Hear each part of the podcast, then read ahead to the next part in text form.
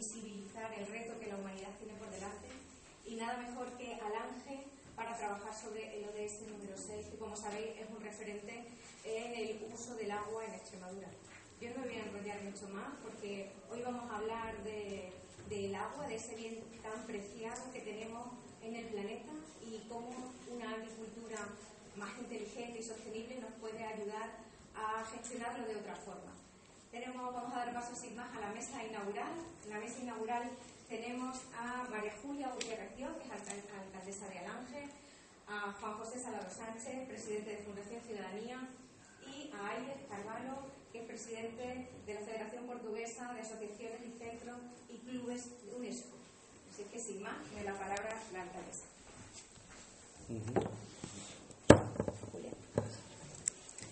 Buenos días, bienvenidos y bienvenidas al Ángel.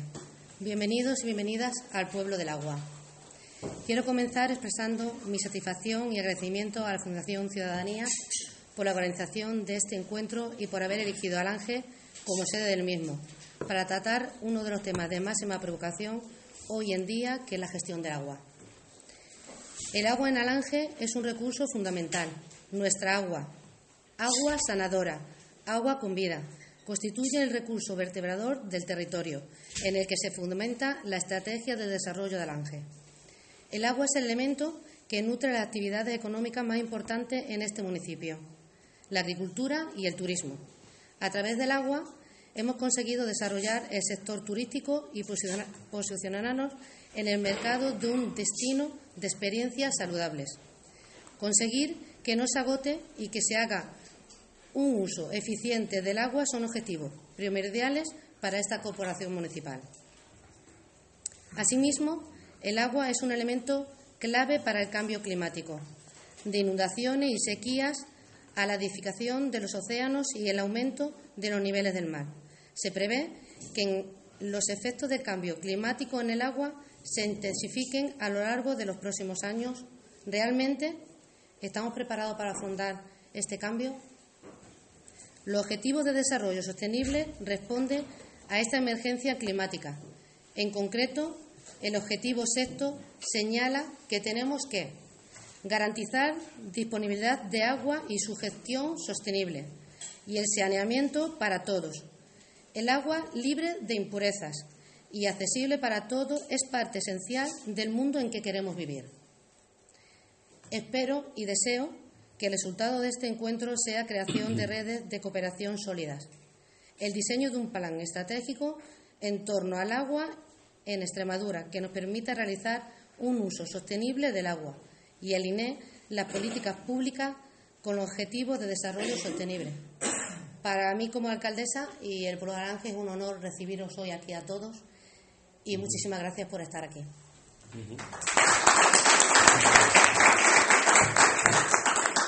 Bien, gracias Julia, gracias alcaldesa por facilitar la organización de este, de este espacio de encuentro que vamos a tener a lo largo de la mañana y es un placer también para la Fundación Ciudadanía pues poder compartir conocimiento, experiencia eh, con las personas que, aquí nos hemos, nos hemos convocado. ¿no? Eh, como bien decía Fernanda, eh, Diálogos de Ciudadanía, que es donde marcamos esta actividad, es un proyecto que viene desarrollando la Fundación Ciudadanía ya hace tres años y que mm, lo financia, por cierto, la, Agencia Extremeña de Cooperación Internacional del Desarrollo, que no puede estar hoy con nosotros en, esta jornada. Y lo que pretendemos es, de alguna manera, aterrizar lo que es la Agenda 2030 y los Objetivos de Desarrollo Sostenible entre, bueno, todo lo que es la riqueza social que, que tenemos, ¿no? Es decir, aterrizarlo con las instituciones, que aún no está todavía aterrizado de una manera práctica, aterrizarlo con las empresas, aterrizarlo con las organizaciones del tercer sector y también con la ciudadanía. Y, en este sentido, ya digo, venimos trabajando en, espacios como este, el pleno de un pleno de una localidad como Alange, un salón de pleno donde se junta la ciudadanía con, los responsables políticos a debatir los problemas que les, eh, eh, que les preocupan, ya digo, a todos nuestros ciudadanos y ciudadanas. Y en eso estamos empeñados desde la Fundación Ciudadanía, ¿no? en construir herramientas muy prácticas que nos permitan hacer realidad esto que eh, dice la Agenda 2030 y todavía no, no está totalmente interiorizada por parte, por parte de, estos colectivos a los que hago, a los que hago referencia. ¿no? Y aquí es un ejemplo, ahora que nos vamos a conocer también a lo largo del día, de mm, los distintos espacios también de parada que tendremos, es un ejemplo de lo que es el objetivo 17 para hacer realidad la Agenda 2030. ¿no? Aquí se está dando cita hoy la Universidad de Extremadura, que también tiene mucho que decir en, este, en esta cuestión. Se está dando cita lo que es las autoridades locales, que también tienen mucho que hablar en torno a este objetivo de desarrollo sostenible. Se están dando cita empresas, además empresas muy importantes de España, que están ya trabajando perfectamente en, en dar alternativas y soluciones a este uso más eficiente, cada vez más eficiente del agua se dan, aparte de diferentes empresas también de Portugal, y agradezco la presencia, por supuesto, de, de Aires Carballo, eh, que pueda acompañarnos, que está también trabajando en unas líneas muy interesantes en torno al agua que estamos compartiendo y vamos a seguir compartiendo. También Antonio, gracias por acompañarnos, que también eh, está poniendo todo su conocimiento desde su consultora para llevar a la práctica, eh, sobre todo, proyectos viables y, y que entre todo hacerlo realidad. ¿no? Empresas públicas como Extremadura Avante también nos acompaña y forma parte, y también instituciones como la, eh, la, Consejería de Desarrollo Rural, que tiene que ver también bastante con, con, todas estas cuestiones del regadío, cuyo presidente también del canal de Montijo también nos acompaña hoy. ¿no?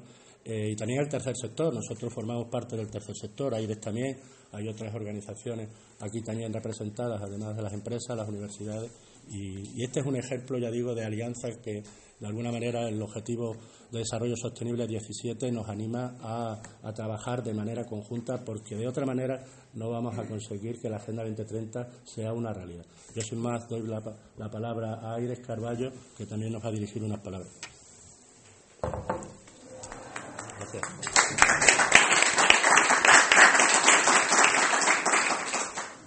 Muchas gracias.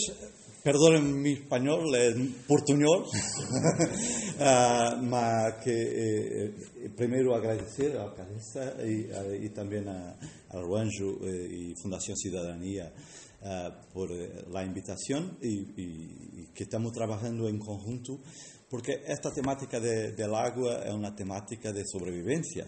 Uh, y nosotros que somos vecinos vamos a tener que que trabajar eh, de forma a conseguir entendernos, porque senão nos vai a cair encima um conjunto de problemas maiores que aquele que já estamos vivendo.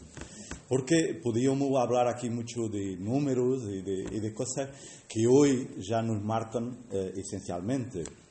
Uh, mas água é um conjunto uh, de, de ângulos que po podemos ver na cultura, y podemos ver un conjunto de otras, otras ideas que están relacionadas con la agua, más olhando para los objetivos de desarrollo sostenible, tenemos que ver que todos, todos ellos tienen a ver con agua. Si olharmos para él, todos están directamente ligados a la agua. Y la agua, eh, nosotros podemos estar muchos días sin comer, mas sin agua probablemente no vamos a sobrevivir. Y por eso, eh, agua, más que todo, es un eh, imperativo de sobrevivencia y de educación. Si no fuera una bandera de educación de las próximas generaciones, no lo conseguimos ultrapasar la dificultad que va a ser vivir sin agua y sin agua potable, que es esencialmente eso. Lo continuamos a regar uh, los nuestros jardines, jardines ¿no? uh, uh, con, con, agua potable cuando se puede utilizar otra agua. se habla hoy de agricultura, agricultura continúa a ser la responsable del 80% de los gastos de agua. Y por eso tenemos que reinventarnos en el uso de la agua y, y tenemos que cooperar que es la otra clave fundamental, porque eh, la clave de, cooperación eh, es la única que nos garante la sobrevivencia. Muchas gracias, que sea muy provechoso y que se pueda continuar trabajando con objetivo común.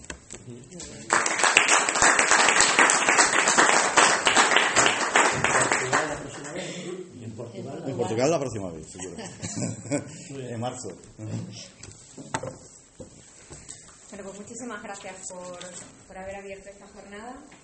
Y a continuación tiene la palabra Juan Francisco Delgado Morales, que va a intervenir hablándonos de agricultura inteligente de retos y oportunidades.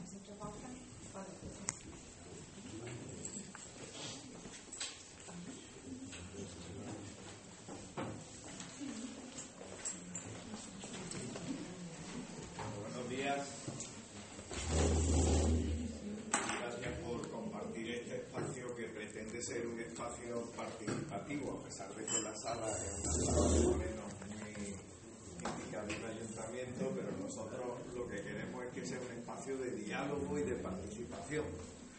Eh, íbamos a ir al balneario, pero no ha sido posible eh, porque está cerrado. Nos hubiera gustado tener un sitio un poco más relacionado con el agua.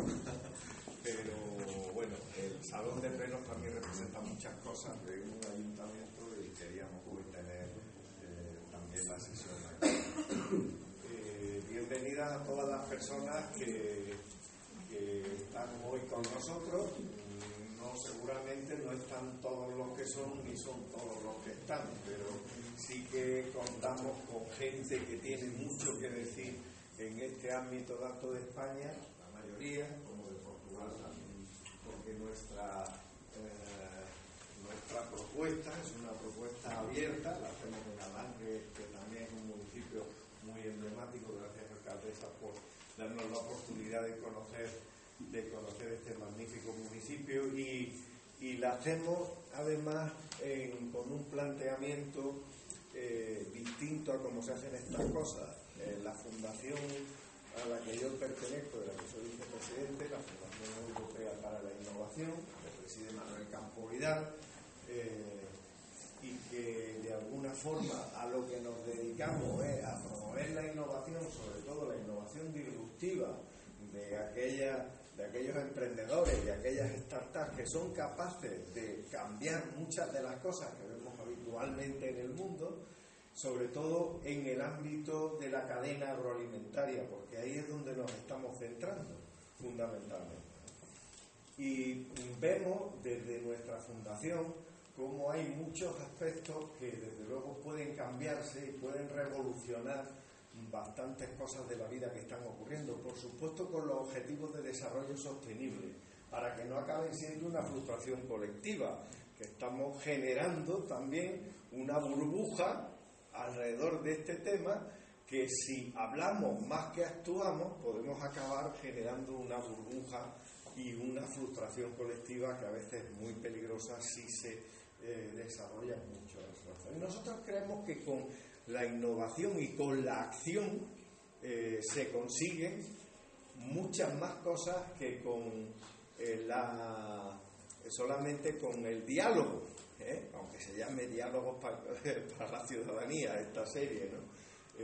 anoche lo hablábamos en la cena en Mérida, que efectivamente el diálogo está bien, la escucha está bien, pero la acción es fundamental. Y la acción y la disrupción en la época en la que estamos es clave para hacer cosas distintas ante problemas cada vez más acuciantes, porque si se está acelerando el cambio climático, también se está acelerando la innovación.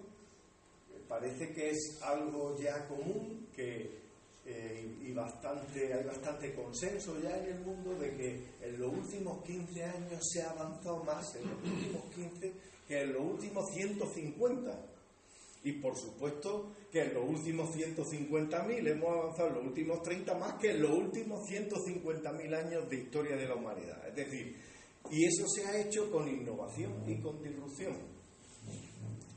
Eh, en el tema del agua, y por eso nosotros lo hemos planteado, no voy a entrar más en ese concepto, pero me gusta centrarlo en ese tema porque creo que es un tema clave para no hablar, hablar, hablar, y no pasar a la acción con cosas concretas que están cambiando el mundo y que ya se está dando y que hay muchos emprendedores que ya lo están haciendo. Y nosotros lo estamos viendo en todos los eventos y encuentros que hacemos.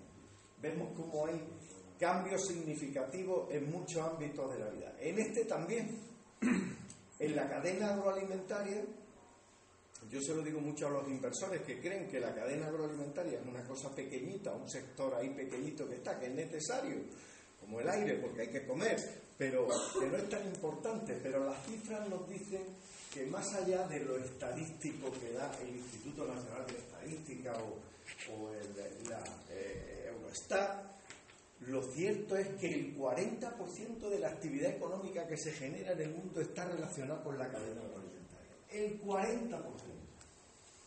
Esto indica de la importancia de la agricultura, de la ganadería, de la pesca, de la logística, del riego, de eh, la financiación y la monetización de todo eso, del e-commerce, que tiene mucho que ver también con la alimentación, etcétera, etcétera, etcétera.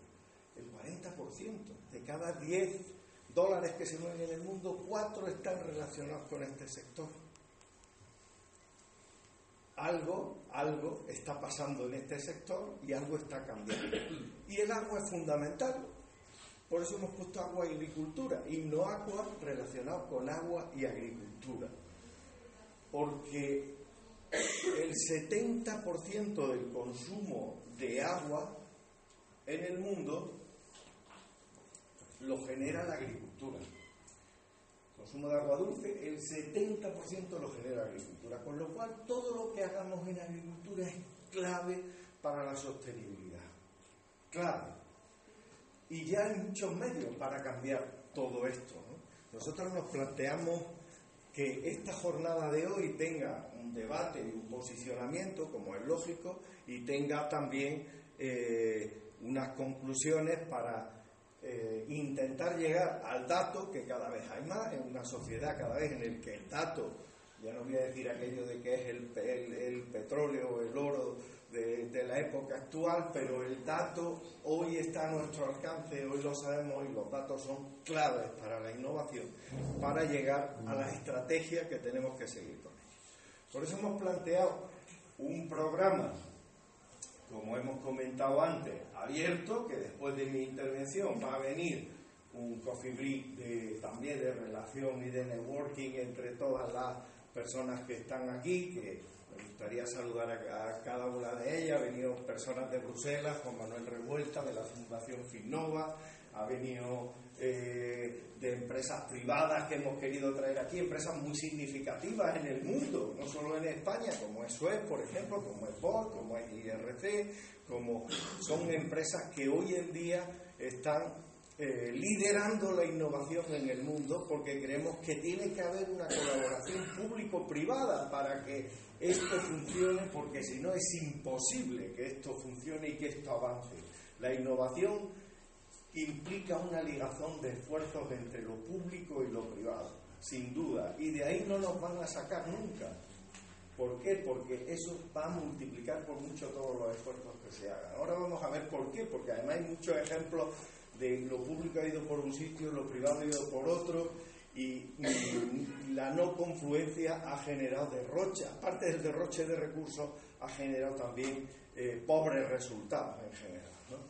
Eh, queremos tener después de ese café una mesa o un debate en el que las personas más expertas sobre este tema sobre el tema del agua y las expresas que tienen mucho que decir, expongan sus puntos de vista y después vamos a llegar a qué estrategia, en un debate abierto, a qué estrategias podíamos poner en marcha y qué conclusiones, qué hoja de ruta podíamos tener para el futuro, porque esto es el comienzo, el comienzo de un gran amor, el comienzo del trabajo que vamos a hacer de cara a mejorar la innovación en el campo del agua y de la agricultura con el, objetivo de desarrollo sostenible. El comienzo significa que, como todos los comienzos, eh, tienen sus dificultades, pero sin duda marcan un camino ya para seguir avanzando, camino que va a llegar al mes de abril, donde vamos a hacer un evento más grande, abierto al público, donde se va a poder eh, exponer todo lo que hay de innovación y donde vamos a dar unas oportunidades para que los emprendedores también presenten todas aquellas innovaciones en el campo del agua, que hoy vamos a ver algunas de ellas, pero que hay muchísimas más en el mundo. Nosotros en los eventos, en la Fundación Europea para la Innovación, hacemos unos 22 eventos satélites este año en el mundo con emprendedores, ¿vale? Desde Latinoamérica hasta Israel, pasando por Europa, etcétera, etcétera. Y ahí vemos muchas startups que están trabajando en este campo, que están haciendo desde desalinización a bajo coste del agua hasta convertir el agua residual en agua potable, hasta, no sé, eh, hay muchas, muchas nuevas soluciones baratas, eficientes y soluciones que tienen que ver también con la agricultura inteligente, con el big data, con el uso eficiente de los recursos, etcétera, etcétera. Y hay ya muchos emprendedores trabajando en esto. Esto lo queremos también eh, visibilizar en ese evento que queremos hacer a finales de abril, que seguramente será en Don Benito y que nos permitirá eh, hacer una visión grande sobre la innovación, sobre todo en España y en Portugal, porque un encuentro, queremos hacer un encuentro ibérico eh, para enseñarle a Europa qué se está haciendo en este, en este campo. Y este es el objetivo de eh, los debates que vamos a tener para hablar de gobernanza del agua, un tema fundamental, aunque no le guste a mucha gente que hablemos de esto, tenemos que hablar de esto, de la gobernanza, tecnología aplicada a los sistemas, economía circular y desalinización y uso y reciclaje de aguas residuales, para sacar después eh, unas conclusiones y llegar a, después al networking que vamos a tener posteriormente. Ya hemos dado este dato, que es un dato fundamental. Agricultura y agua son dos elementos clave en el buen uso y en las buenas prácticas del agua. Acciones concretas que los gobiernos en muchos casos están haciendo y en otros deberían poner la línea de eh, hacia dónde deberían de ir las políticas. Primero, establecer, para nosotros es fundamental los datos. Esto no puede ser eh, por intuición o por lo que se lleva haciendo mucho tiempo o por lo que de toda la vida hemos hecho esto o lo típico que en la agricultura, por ejemplo, es lo que se dice tradicionalmente, ¿no? Eh, en, el agua y en general ocurre lo mismo en la gestión de recursos. Establecer la base de la evidencia sobre datos, datos que permitan evaluar los resultados. La ciencia matemática se entiende igual en la India, que se entiende igual en el Reino Unido, que se entiende igual en Estados Unidos, que se entiende igual en España. Entonces, eh, los datos son fundamentales y establecer un sistema de métricas de datos sobre los que establecer las políticas que se hagan y el impacto que tienen estas políticas es algo fundamental garantizar también la coherencia, los gobiernos tienen que garantizar la coherencia regulatoria y la coherencia política de lo que se hace, evidentemente. Nosotros en Europa tenemos una gran oportunidad para garantizar toda esa amalgama normativa. La, comprometerse las partes interesadas también, esto es muy importante, lo sabe muy bien la Federación de Organizaciones de Comunidades de Regantes, que está aquí también presente hoy, que comprometerse las partes interesadas es fundamental para generar algo que para establecer nuevas bases clave, que es la confianza y especialmente la confianza entre los agricultores, los regantes, las confederaciones, en el caso de España, las eh, comunidades de regantes eh, y los gobiernos locales que también y regionales que también ayudan al desarrollo de todo. La desconfianza lo único que genera son problemas y lo único que eh, echa es para atrás las oportunidades de crecimiento que surgen. Mitigar las pérdidas económicas que pueden sufrir a corto plazo, porque se han periodos de sequía, periodos muy chungos, ¿vale? En ese sentido. Y fijaros que hay experiencias que son, que, que las veremos a lo largo de la mañana, que son malas prácticas y que están ocurriendo en esos periodos de sequía. Seguro que la Federación de Comunidades Regantes tiene ejemplos de estos miles, pero por ejemplo en la India, para eh, el gobierno de la India empezó a subvencionar el combustible para la extracción de agua de acuíferos en explotaciones agrícolas. Claro, eso estaba muy bien, sobre todo en periodos de sequía, para que pudieran tener... Pero ¿qué ha ocurrido? Una sobreexplotación de los acuíferos el mundo se ha puesto a sacar, a sacar, a sacar, y claro, en la sobreexplotación de los acuíferos, no os tengo yo que decir que vosotros sois expertos en el tema, lo que significa desalinización, de tal, de cual, ¿vale? Eh, cuidado con, con estas cosas de la mitigación y de las medidas de las pérdidas económicas. Asegurar que haya suficiente flexibilidad también, que esto suele ocurrir muy pocas veces, que haya suficiente flexibilidad para secuenciar la reforma de esas políticas. Esto es lo público. He traído aquí algunos datos de estudios que hay en el mercado sobre, que ahí está la fuente también para quien le interese, del modelo de oferta y demanda global de agua en el mundo.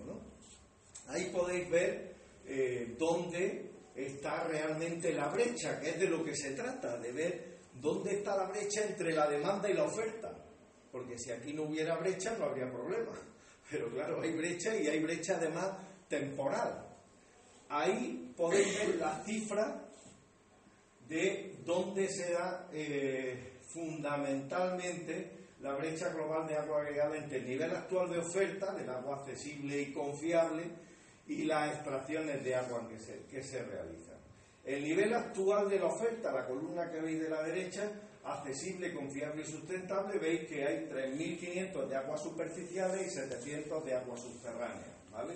Que los dos forman la, oferta global de 4.200. Eh, Supone el 40% aproximadamente de oferta, pero eh, las extracciones que se están realizando son de 2.800 más eh, en cuanto, digamos, a demanda existente. Y esa es la gran brecha que eh, tenemos que hablar de ella, ¿eh? porque los enfoques que se están utilizando no son suficientes, no van a ser suficientes para satisfacer la demanda de agua.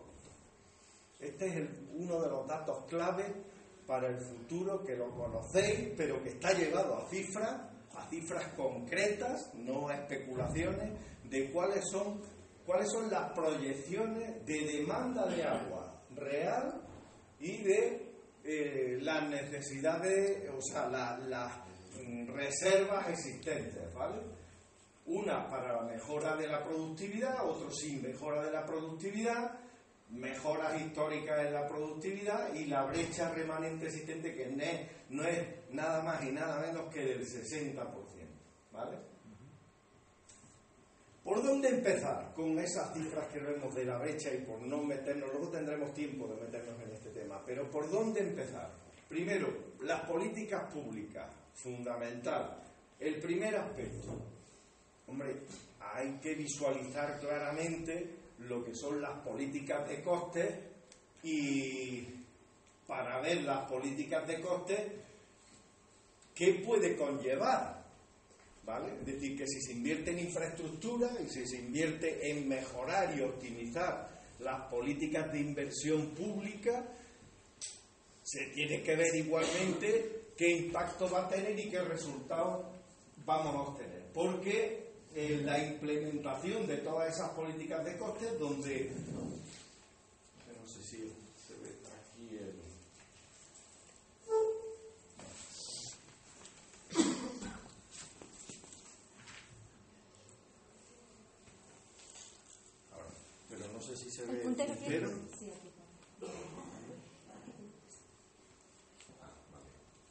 Gracias.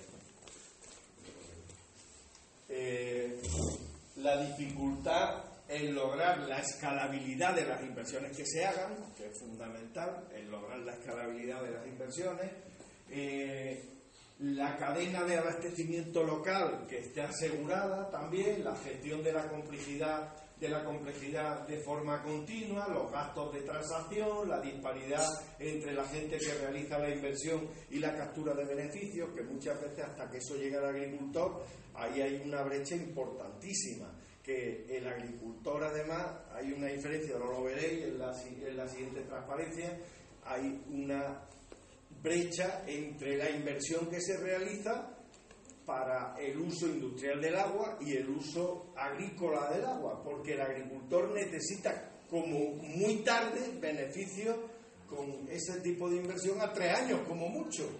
La política industrial puede llegar hasta 20 para financiar la infraestructura en su plan de negocio, pero el agricultor lo necesita ya, esa, esa, esa vuelta de beneficios. Entonces es importante en las políticas públicas crear escenarios para evaluar el impacto económico, el impacto sobre el crecimiento económico. Estos datos son fundamentales ya en nuestro mundo, entre comillas, en nuestro espacio económico. Eso es habitual hacerlo, pero en política hidráulica eh, tiene que ser cada vez más importante. Además, relacionarlo con el gasto energético, muy importante, que hasta ahora esto no se ha visto también. Y lo estamos relacionando con los objetivos de desarrollo sostenible. ¿Vale?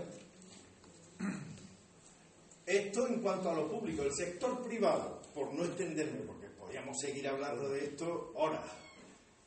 Los productores agrícolas, clave, son los que generan el 70% del consumo, clave para avanzar. Las instituciones financieras, hay que alinearlas.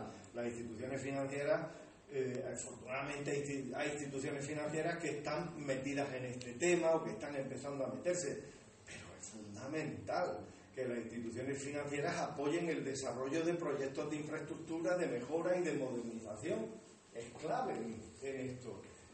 No se van a dar cuenta las instituciones financieras clásicas, perdonadme, los bancos y cajas habituales, no se están dando cuenta que están llegando los fondos y los venture capital, están llegando para invertir y para llevarse la rentabilidad de esto, que esto tiene rentabilidad, ¿eh?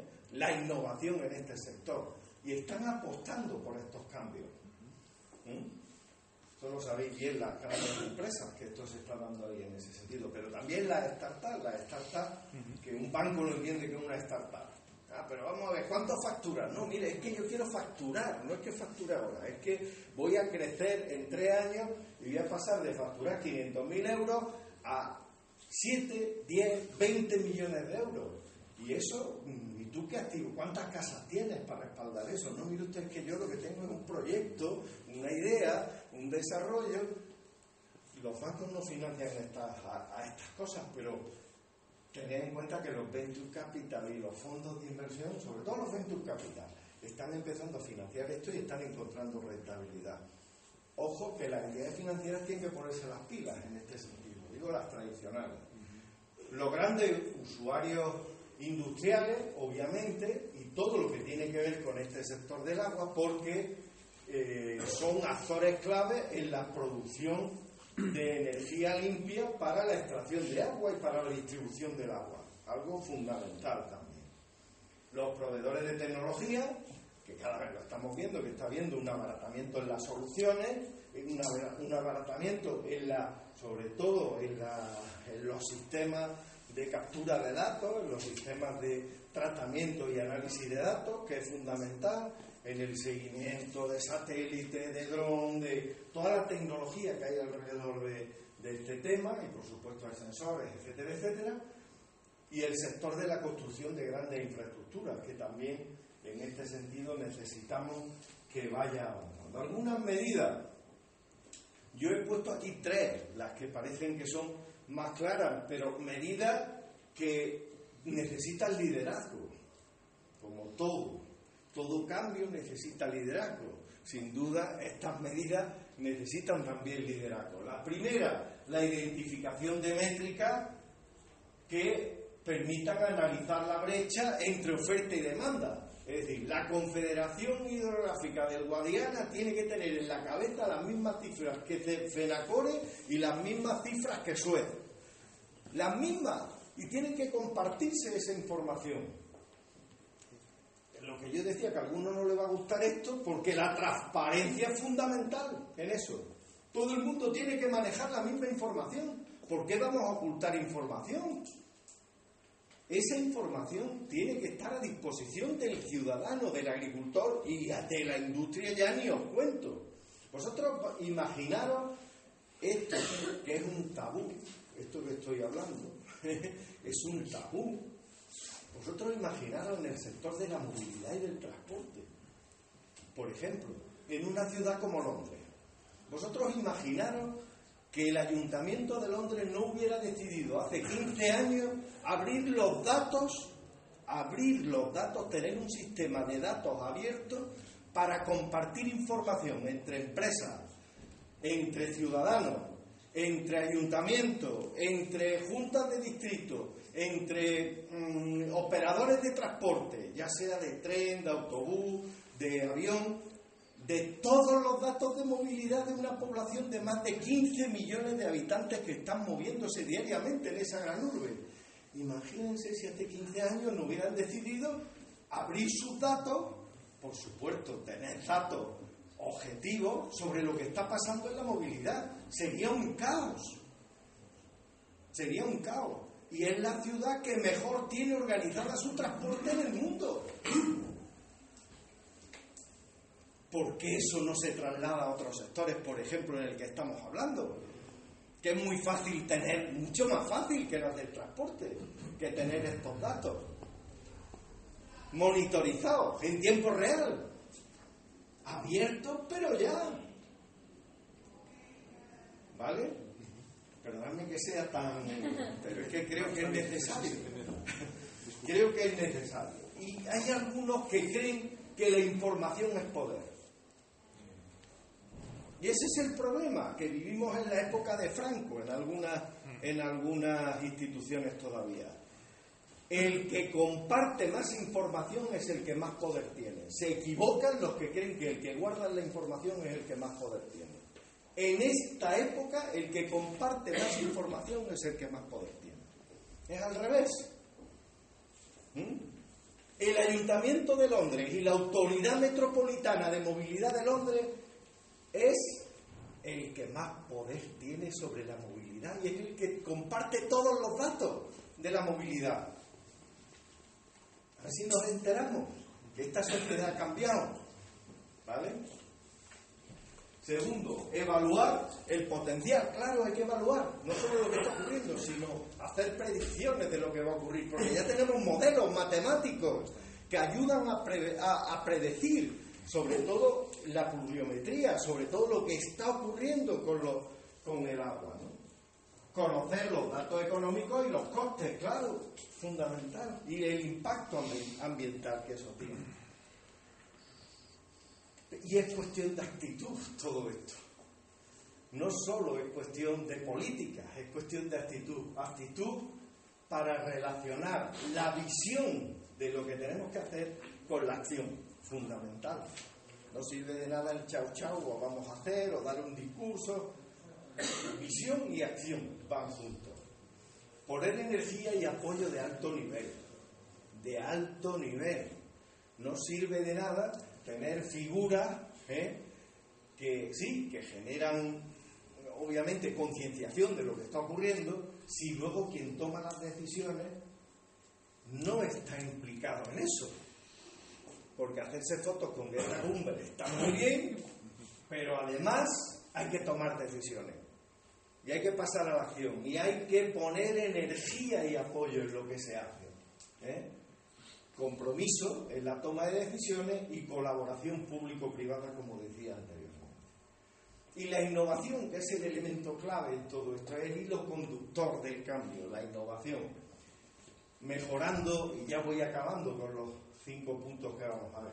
Mejorando la gobernanza, la transparencia y la confianza en la gestión, y eso lo mejora los datos, la, eh, apertura, eh, la transparencia de lo que se hace con modelos de colaboración público-privada, sistemas de discusión común para el desarrollo de estrategias comunes, Búsqueda de plataformas que puedan servir a los agricultores, esto es fundamental, que ya hoy se están haciendo y muchas empresas de las que estáis aquí tenéis esas plataformas al servicio de los agricultores para el control de sus riesgos a través de dispositivos inteligentes, facilísimo con cualquier móvil, cualquiera, ¿eh?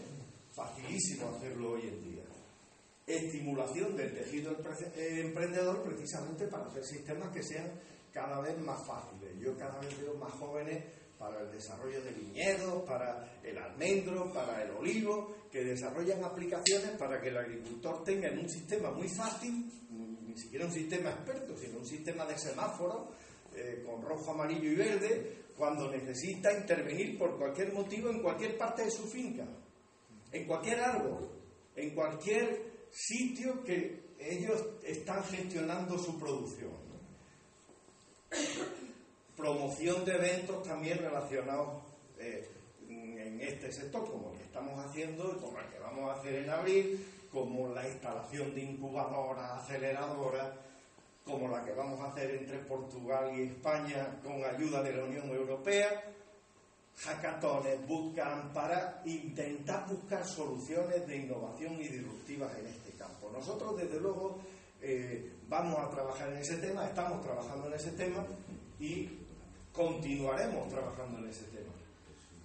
Implantación de sistemas de agricultura inteligente para el control de riesgos. Claro, se, trata de hacer, de empezar a hacer acciones de laboratorio también, y hay empresas que hacen muy buenas acciones en este sentido, eh, de aplicación práctica del conocimiento en colaboración con las universidades, que aquí son claves las universidades, son elementos esenciales los equipos de investigación de las universidades sistemas innovadores para aprovechar las residuales. La economía circular juega aquí un papel fundamental. Cada vez, afortunadamente, hay mejores soluciones. El otro día eh, me comentaba un compañero de, eh, para eliminar el E. coli, había un emprendedor que había inventado un sistema que le hacía en, no sé cuántos milisegundos, como la pasteurización, algo muy parecido, eliminaba el E. coli del agua. ¿Vale? Que es fundamental para el riego, ¿vale? Un emprendedor con recursos, eh, con muy pocos recursos, en el sentido de que no necesitaba mucha energía para poder hacer todo ese procedimiento. Este conocimiento compartido de buenas prácticas de lo que se está haciendo en el mundo en este sentido, y hay plantas, yo he visto ya plantas en México y en Estados Unidos que están haciendo eso de una forma súper eficiente y con energía limpia, que el mayor coste es de la energía de esas plantas, ¿no? Eh, de, los propios emprendedores que han invertido a lo mejor 150.000 euros en crear una planta piloto para eliminar todas las aguas residuales de una ciudad, por ejemplo, o hacerlo con algas, o hacerlo con espirulina y convertir eh, a partir de ese cultivo de la espirulina en agua completamente pura. ¿eh? a partir de aguas residuales. Es decir, hay muchas cosas que se están haciendo y que nuestra obligación es, primero, poner, darlas a conocer, ayudarle, inyectarle dinero con, también con los fondos y con los venture capital para que sean capaces de escalarlo y de sacarlo al mercado y, por supuesto, que se pongan en marcha esas prácticas. En quinto lugar, las buenas prácticas de intervención contra plagas en zonas de regadío y tecnologías eh, aplicadas a la innovación. Eh, al revés, innovación aplicada a la tecnología. En resumen y acabando, de lo que se trata es producir más y mejor por menor coste y haciendo una agricultura sostenible. ¿vale? Ahí tiene eh, mi correo, mi dirección, mi perfil de Twitter para lo que necesite y vamos a tener oportunidad de todos estos temas y lo que ustedes quieran hablarlo mucho más, porque aquí hay muchas personas expertas que saben mucho más que yo de todo lo que hemos estado hablando que seguro que vamos de manera valiente, porque yo les, mm, les pido por favor que seamos valientes en el debate, sacaremos muchas de las cosas que estamos hablando aquí de cara al futuro. Así que muchas gracias y continuamos.